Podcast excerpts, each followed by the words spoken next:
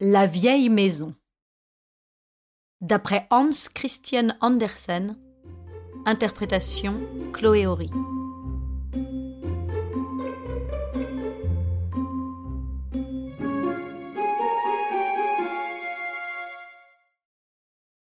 Au beau milieu de la rue se trouvait une antique maison. Elle avait plus de trois cents ans. C'est là ce qu'on pouvait lire sur la grande poutre où, au milieu de tulipes et de guirlandes de houblon, était gravée l'année de la construction. Et on y lisait encore des versets tirés de la Bible et des bons auteurs profanes. Au-dessus de chaque fenêtre étaient sculptées des figures qui faisaient toute espèce de grimaces. Chacun des étages avançait sur celui d'en dessous. Le long du toit courait une gouttière, ornée de gros dragons dont la gueule devait cracher l'eau des pluies. Mais elle sortait aujourd'hui par le ventre de la bête. Par suite des ans, il s'était fait des trous dans la gouttière. Toutes les autres maisons de la rue étaient neuves et belles à la mode régnante. Les carreaux de vitre étaient grands et toujours bien propres, les murailles étaient lisses comme du marbre poli. Ces maisons se tenaient bien droites sur leurs fondations, et l'on voyait bien à leur air qu'elles n'entendaient rien avoir de commun avec cette construction des siècles barbares. En est-il pas temps, hein, se disait-elle, qu'on démolisse cette bâtisse surannée dont l'aspect doit scandaliser tous les amateurs du beau? Non mais voyez donc euh, toutes ces moulures qui s'avancent et qui empêchent que de nos fenêtres on distingue ce qui se passe dans la baraque. Et l'escalier donc, qui est aussi large que si c'était un château. que d'espace perdu. Et cette rampe en fer forgé est-elle assez prétentieuse? Comme ceux qui s'y appuient doivent avoir froid aux mains. Comme tout cela est sottement imaginé. Dans une des maisons neuves, bien propres, d'un goût bien prosaïque, celle qui était juste en face, se tenait souvent à la fenêtre un petit garçon, aux joues fraîches et roses. Ses yeux vifs brillaient d'intelligence. Lui, il aimait à contempler la vieille maison. Elle lui plaisait beaucoup, qu'elle fût éclairée par le soleil ou par la lune. Il pouvait rester des heures à la considérer. Et alors il se représentait les temps où, comme il l'avait vu sur une vieille gravure, toutes les maisons de la rue étaient construites dans ce même style, avec des fenêtres en ogive, des toits pointus, un grand escalier menant à la porte d'entrée, des dragons et autres terribles gargouilles tout autour des gouttières. Et au milieu de la rue passaient des archers, des soldats en cuirasse, armés de hallebardes. C'était vraiment une maison qu'on pouvait contempler pendant des heures. Il y demeurait un vieillard qui portait des culottes de peau et un habit à grands boutons de métal, tout à fait à l'ancienne mode. Il avait aussi une perruque mais une perruque qui paraissait bien être une perruque, et qui ne servait pas à simuler habilement de vrais cheveux. Tous les matins, un vieux domestique venait, nettoyait, faisait le ménage et les commissions, puis s'en allait. Le vieillard à culotte de peau habitait tout seul la vieille maison. Parfois il s'approchait de la fenêtre. Un jour, le petit garçon lui fit un gentil signe de la tête en forme de salut. Le vieillard fit de même. Le lendemain, ils se dirent de nouveau bonjour, et bientôt ils furent une paire d'amis, sans avoir jamais échangé une parole. Le petit garçon entendit ses parents se dire Le vieillard d'en face a de bien grandes richesses, mais, mais c'est affreux comme il vit isolé de tout le monde. Le dimanche d'après, l'enfant enveloppa quelque chose dans un papier, sortit dans la rue, et accostant le vieux domestique qui faisait les commissions, il lui dit Écoute, veux-tu me faire un plaisir et donner cela de ma part à ton maître? J'ai deux soldats de plomb. En voilà un. Je le lui envoie pour qu'il ait un peu de société. Je sais qu'il vit tellement isolé de tout le monde que c'est lamentable. Le vieux domestique sourit, prit le papier et porta le soldat de plomb à son maître. Un peu après, il vint trouver les parents, demandant si le petit garçon ne voulait pas venir rendre visite au vieux monsieur. Les parents donnèrent leur permission, et le petit partit pour la vieille maison. Les trompettes sculptées sur la porte, ma foi, avaient les joues plus bouffies que d'ordinaire, et si on avait bien prêté l'oreille, on les aurait entendues, qui soufflaient dans leurs instruments. Schnitterendeng, taratata, le voilà, le voilà, le petit Schnitterendeng.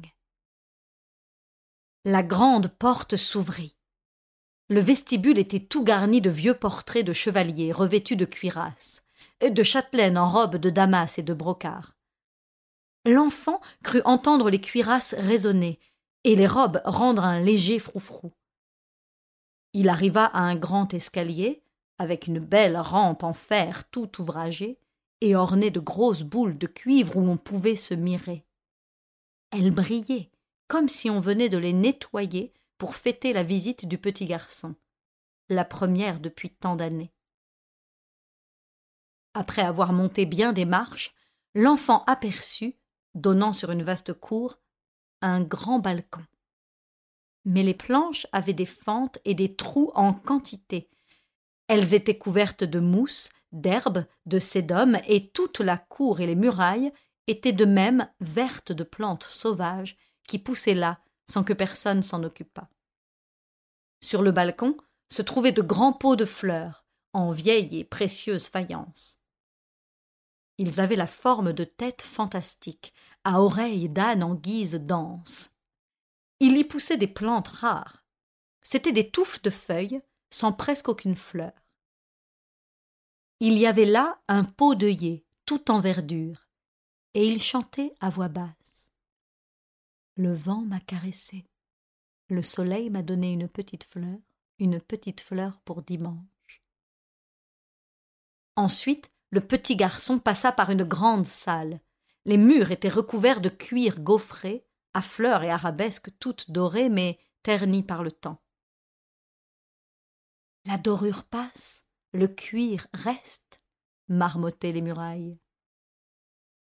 Puis l'enfant fut conduit dans la chambre où se tenait le vieux monsieur, qui l'accueillit avec un doux sourire. Et il lui dit Merci pour le soldat de plomb, mon petit ami. Et merci encore de ce que tu es venu me voir. Et les hauts fauteuils en chêne, les grandes armoires et autres meubles en bois des îles craquaient et disaient knick, knack, knick, ce qui pouvait bien vouloir dire bien le bonjour. À la muraille pendait un tableau représentant une belle dame, jeune, au visage gracieux et avenant. Elle était habillée d'une robe vaste et raide, tenue par des paniers. Ses cheveux étaient poudrés. De ses doux yeux, elle regardait l'enfant. Qui cela peut-il donc être? dit-il. D'où vient cette belle madame? De chez le marchand de bric-à-brac, répondit le vieux monsieur. Il a souvent des portraits à vendre, et pas cher. Les originaux sont morts et enterrés. Personne ne s'occupe d'eux. Cette dame, je l'ai connue, toute jeune. Voilà un demi-siècle qu'elle a quitté ce monde j'ai retrouvé son portrait chez le marchand et je l'ai acheté. Au-dessous du portrait se trouvait sous verre un bouquet de fleurs fanées. Elles avaient tout l'air d'avoir été cueillies juste cinquante ans auparavant. On dit chez nous, reprit l'enfant, que tu es toujours seul et que cela fait de la peine rien que d'y penser. Mais pas tant que cela, dit le vieux monsieur. Je reçois la visite de mes pensées d'autrefois, et je revois passer devant moi tous ceux que j'ai connus. Et maintenant, toi, tu es venu me rendre visite. Je me sens très heureux. Il tira alors d'une armoire un grand livre à images et les montra au petit garçon. C'étaient des fêtes et processions des siècles passés. D'énormes carrosses tout dorés, des soldats qui ressemblaient aux valets de trèfle de nos cartes, des bourgeois habillés tous différemment selon leur métier et profession. Les tailleurs avaient une bannière où se voyaient des ciseaux tenus par deux lions. Celle des cordonniers représentait un aigle à deux têtes, parce que chez eux il faut toujours la paire. Oui, c'étaient de fameuses images, et le petit s'en amusait tout plein. Le vieux monsieur alors alla chercher dans l'office des gâteaux, des confitures, des fruits. Qu'on était bien dans cette vieille maison. Je n'y tiens plus s'écria tout d'un coup le soldat de plomb qui était sur la cheminée. Non, non, c'est par trop triste ici. Celui qui a goûté de la vie de famille ne peut s'habituer à une pareille solitude. Ah bah j'en ai assez. Ah, le jour déjà ne semble pas vouloir finir, mais la soirée sera encore plus affreuse. Ce n'est pas comme chez toi, mon maître. Ton père et ta mère causent joyeusement. Toi et tes frères et sœurs, vous faites un délicieux tapage d'enfer. On se sent vivre au milieu de ce bruit. Le vieux, ici, jamais on ne lui donne de baisers, ni d'arbre de Noël. On lui donnera un jour un cercueil, et ce sera fini. Oh non, j'en ai assez. Il ne faut pas voir les choses du mauvais côté, répondit le petit garçon. À moi, tout ici me paraît magnifique. Et encore, n'ai-je pas vu toutes les belles choses que les vieux souvenirs font passer devant les yeux du maître d'océan Moi non plus, je ne les aperçois ni ne les verrai jamais, reprit le soldat de plomb. Oh, je t'en prie, emporte-moi. Non, dit le petit. Faut que tu restes pour tenir compagnie à ce bon vieux monsieur. Le vieillard, qui paraissait tout rajeuni et avait l'air tout heureux, revint avec d'excellents gâteaux, des confitures délicieuses, des pommes, des noix et autres friandises. Il plaça tout devant son petit ami, qui, ma foi, ne pensa plus aux peines du soldat de plomb.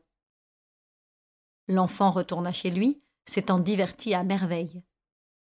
Le lendemain, il était à sa fenêtre, et il fit un signe de tête au vieux monsieur, qui le lui rendit en souriant. Une neuvaine se passa, et alors on revint prendre le petit garçon pour le mener à la vieille maison. Les trompettes entonnèrent leur Stetterandeng taratata. Les chevaliers et les belles dames se penchèrent hors de leur cadre pour voir passer ce petit être si jeune. Les fauteuils débitèrent leur knick-knack. Le cuir des murailles déclara qu'il était plus durable que la dorure. Enfin, tout se passa comme la première fois. Rien ne changeait dans la vieille maison. Ah. Que je me sens malheureux. s'écria le soldat de plomb. Ah. C'est à périr ici. Laisse moi plutôt partir pour la guerre. Dussé-je y perdre bras et jambes? Ce serait au moins un changement. Oh. Emmène-moi. Maintenant, je sais ce que c'est que de recevoir la visite de ces vieux souvenirs. C'est pas amusant du tout à la longue. Je vous revoyais tous à la maison comme si j'étais encore au milieu de vous. C'était un dimanche matin, et vous autres enfants, vous étiez réunis, et les mains jointes, vous chantiez un psaume. Ton père et ta mère écoutaient pieusement.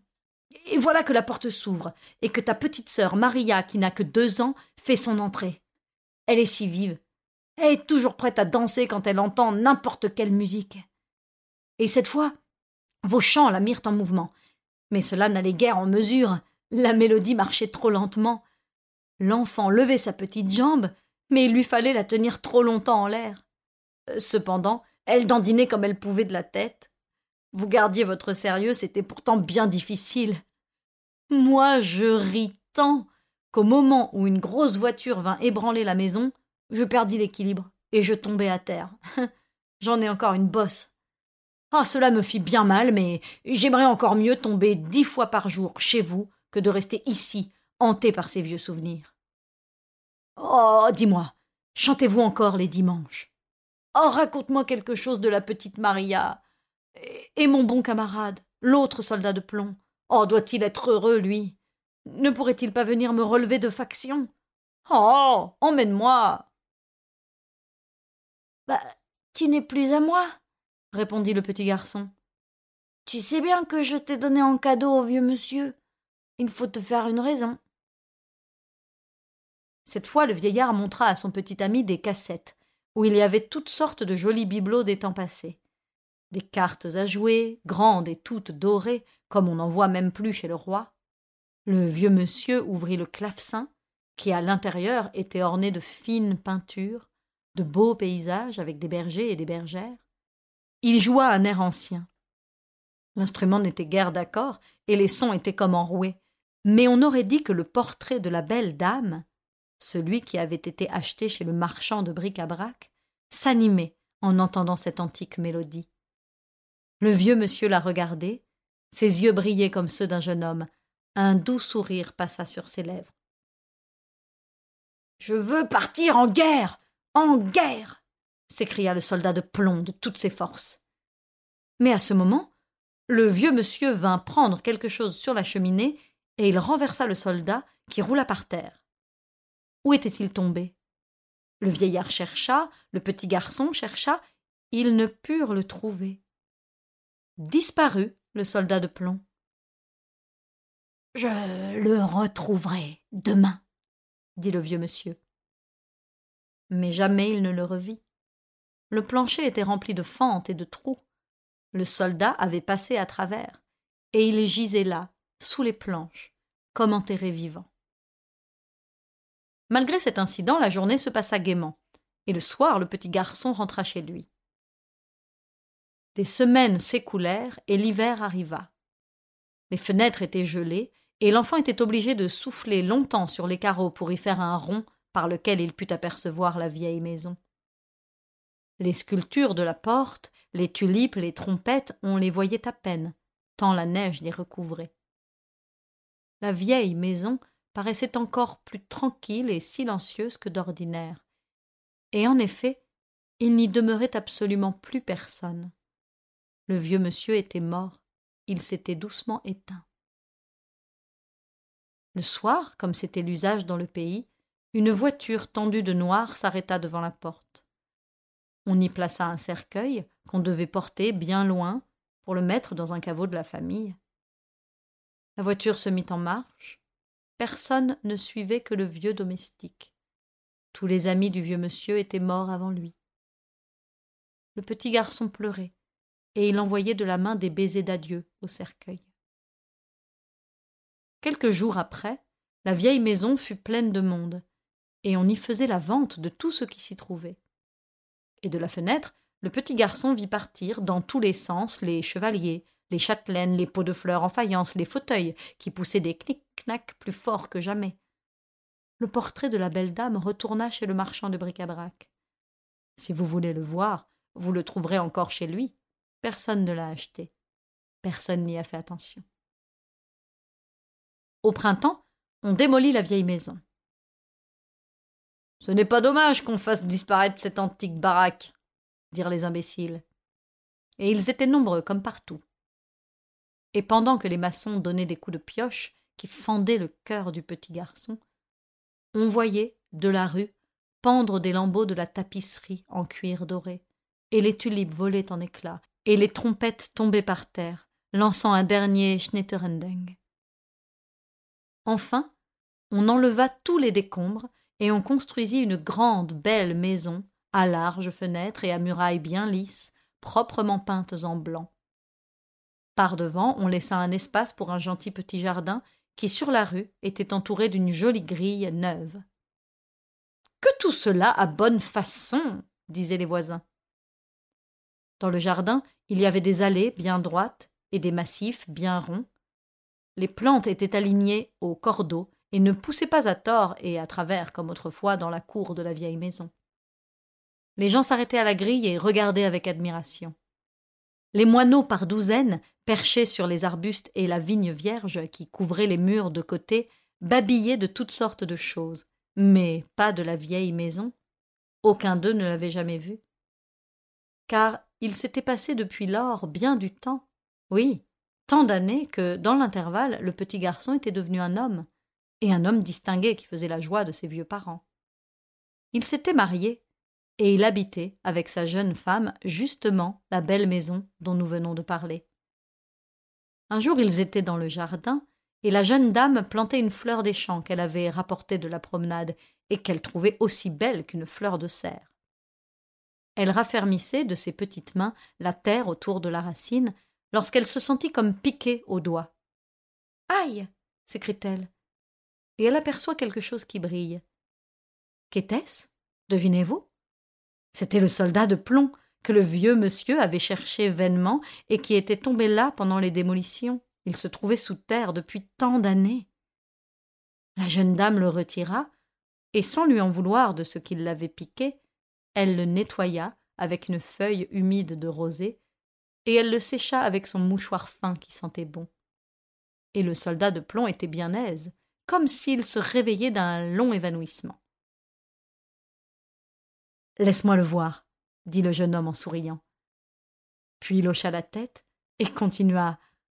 Non, ce ne peut pas être le même, mais il me rappelle un autre soldat de plomb que j'avais lorsque j'étais petit. Et il raconta l'histoire de la vieille maison et du vieux monsieur auquel il avait envoyé pour lui tenir compagnie son soldat de plomb. La jeune dame fut touchée jusqu'aux larmes de ce récit, surtout quand il fut question du portrait qui avait été acheté chez le marchand de bric-à-brac. Il serait cependant possible, dit-elle, que ce fût le même soldat de plomb. Oh, je veux le garder, avec soin. Il me rappellera ce que tu viens de me conter. Tu me conduiras, n'est-ce pas, sur la tombe du vieux monsieur? Mais je ne sais pas où elle se trouve, répondit-il. J'ai demandé à la voir, personne n'a pu me l'indiquer. Tous ses amis étaient morts, je c'est seulement que c'est très loin d'ici. Au moment où on a emporté le cercueil, je n'ai pas questionné, j'étais trop petit pour aller si loin y porter des fleurs. Ah. Comme il a été seul dans sa tombe également, dit la dame. Personne n'en aura pris soin. Et moi aussi, j'ai été longtemps bien seul, se dit le soldat de plomb. Mais quelle compensation aujourd'hui. Je ne suis pas oublié. Comme la dame l'emportait dans la maison, il jeta un dernier regard sur l'endroit où il était resté tant d'années. Que vit-il, ressemblant à de la vulgaire terre? Un morceau de la belle tapisserie. La dorure, elle, avait entièrement disparu, et de sa fine oreille, le soldat entendit un murmure où il distinguait ces paroles. La dorure passe, mais le cuir reste. S'il avait pu, il aurait volontiers haussé les épaules. Chez lui, couleur et dorure étaient restées.